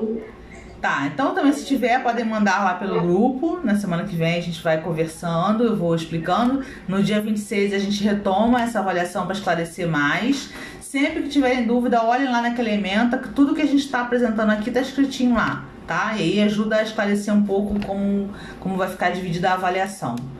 É, eu vou postar depois aí o podcast com a aula de hoje, para quem quiser recuperar o conteúdo dela, né? Para quem tiver tido problema aí de conexão e pedido alguma coisa. E a gente vai construindo aí os outros momentos aí ao longo do tempo, tá bom? Bom final de semana para vocês. Beleza. Tá? Descansem, aproveitem. Os textos para semana que vem já estão lá no AVA. Tá, tudo bem. Beleza? Boa noite, queridos. Valeu. Boa noite. Boa noite. Tchau, tchau. Obrigada, gente. Nada, querido.